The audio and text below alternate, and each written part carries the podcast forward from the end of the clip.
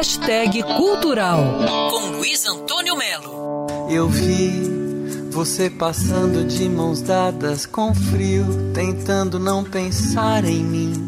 Gelei. A música brasileira comemora orgulhosa os 10 anos de carreira de Marcelo Genesi, um grande nome da nova música brasileira, estreou com um álbum Feito para Acabar lá em 2010. A partir daí, indicação para o Grammy, premiação da Academia Paulista de Críticos de Arte, e quando mudou de São Paulo para o Rio, foi morar no Alto da Boa Vista, dentro da Floresta da Tijuca. E ele diz que com certeza essa mudança, esse contato direto com a floresta interferiu na sua música, por sinal totalmente atípica, nova, resultado de uma intensa carreira como músico de estúdio que acompanhou artistas como Chico César, Arnaldo Antunes, Erasmo Carlos. A vida é feita de fases, né? E cabe ao artista transmutar, né, o que ele vem pensando, o que ele está vendo ou o que ele está conectando. Busquei nas veredas da cidade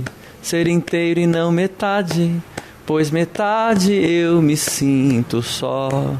Como dizem amigos e colegas, Marcelo Genesi sorri com as palavras, com as músicas novas, antigas, sorri para o passado, para o presente, sorri para o futuro, tranquilo, contemplando a cidade, contemplando a floresta e contemplando a música. Não quero coco nem cocada, não quero trufa nem pudim nem strudel, não quero bomba nem uma década de Marcelo Genesi. Luiz Antônio Melo para Band News FM.